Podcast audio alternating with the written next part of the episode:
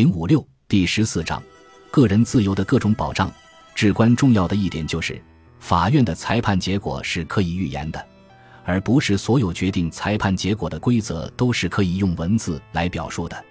坚持要求法院的行动必须符合先前已有的规则，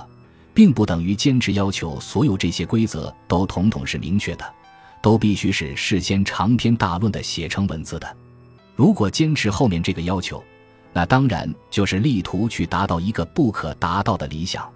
有一些规则是绝不可能以明文方式表达的，这些规则当中有许多之所以都被承认。只不过是因为在他们指导下能做出合情合理而又可以预言的裁判，而且对于一些人，这些规则充其量只是作为正义感的一些表现而对他们起了指导作用，从而为这些人所知晓。从心理学上讲，法律推理当然不是一些明明白白的三段论法，大前提往往不是明明白白的。结论所依据的普遍原则当中，有许多只能隐含在成文法的整体当中。要由法院来发现他们，但这并不是法律推理的一个特点。大概我们所能做出的一切概括，都要依据另一些更高的概括，而对这些更高的概括，我们是并不知道的十分明确的。然而，这些更高的概括却支配着我们头脑的运作。虽然我们总是要设法去发现我们做出决定时所依据的那些一般性原则，但这个过程从其本性而言。就是一个无穷无尽的过程，是永远不可能完成的。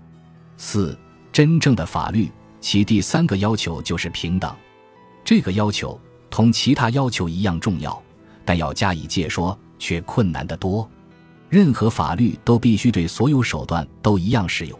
这一点的意义，并不只限于法律应该具有在我们前面刚界定过的意义上讲的一般性。一部法律完全可以是一般性的。只提及有关的人们的形式上的特点，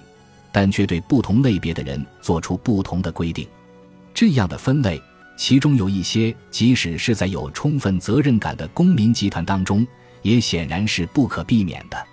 但是，以抽象的词句来进行分类，总是有可能弄到这样的地步，以至于事实上单独分出来的那一类人，只不过是一些特定的已知的人，或甚至只是单独一个个人。必须承认，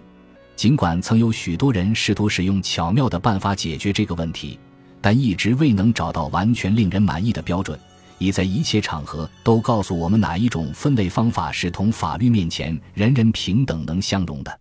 人们常说，法律不应做出无关的区别，或是说，绝不能因为一些同法律目的无关的理由而在人们当中加以区分。但这样说也差不多等于回避这个问题。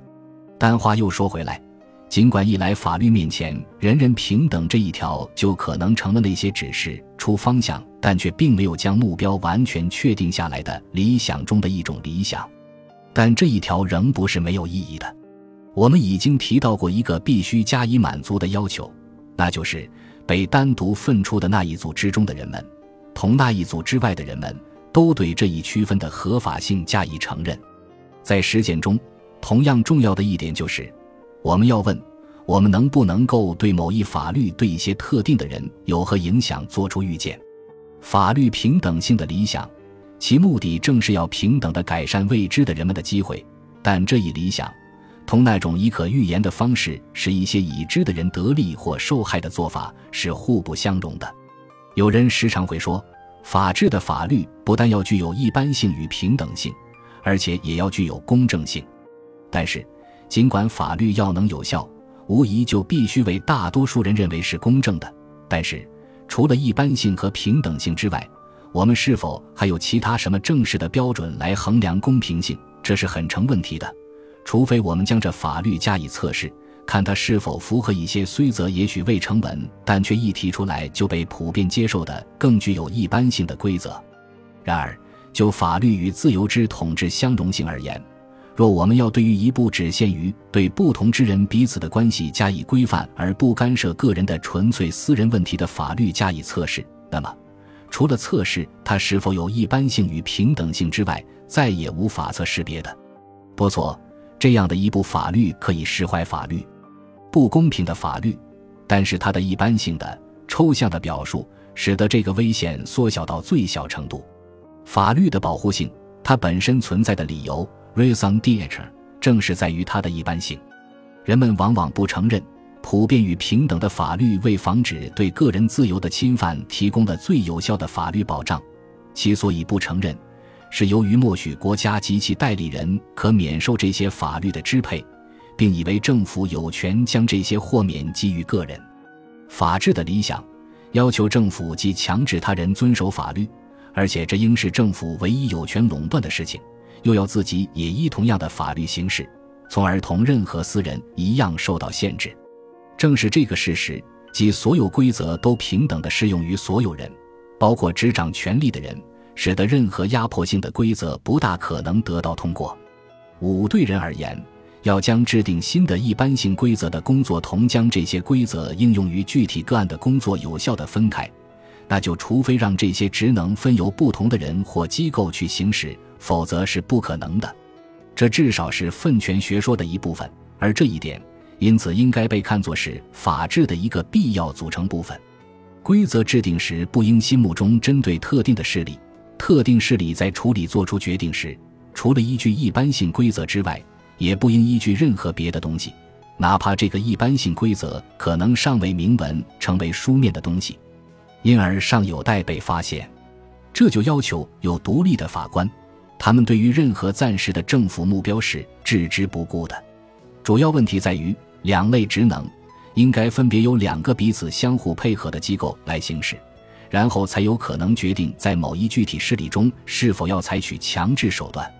一个更加困难的多的问题是，在严格实行法治情况下，行政权以及管理权。应不应该在这个意义上被视为一个单独的权，同其他两个权平起平坐而又互相配合？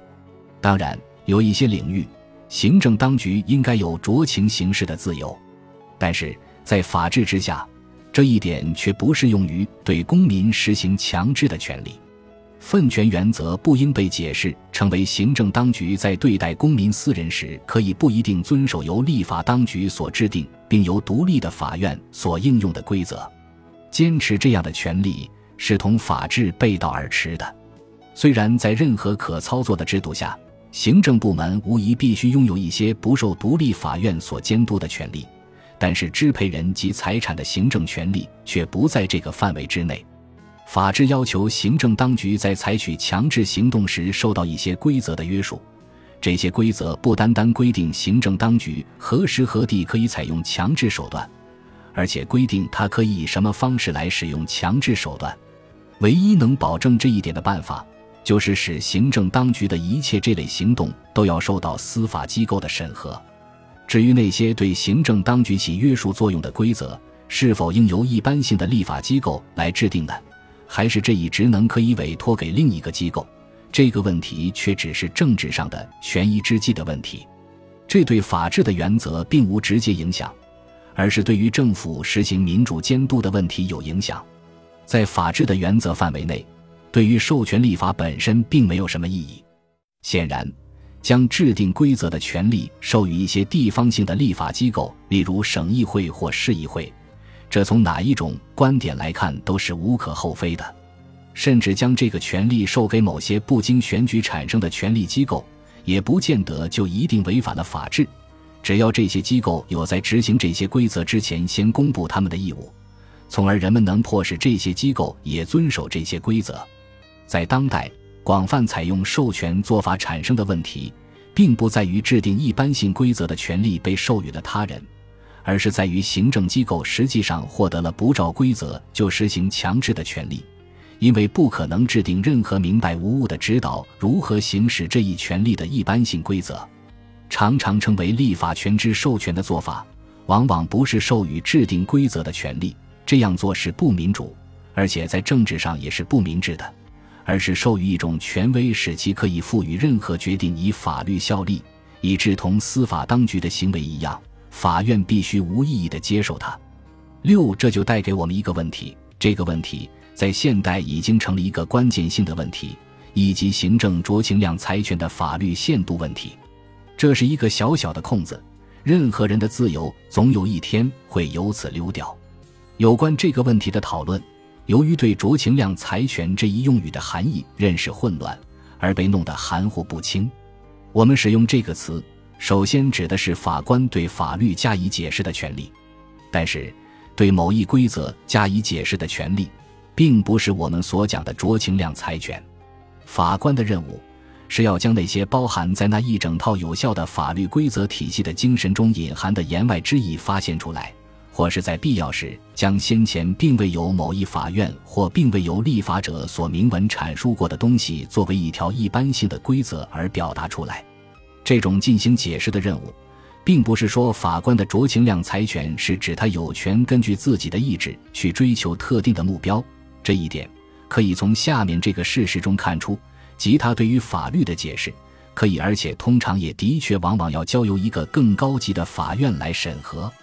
某个裁决，其内容是否要受到另一个这样的只需要对已有的规则及本案的事实有知晓的机构来审核，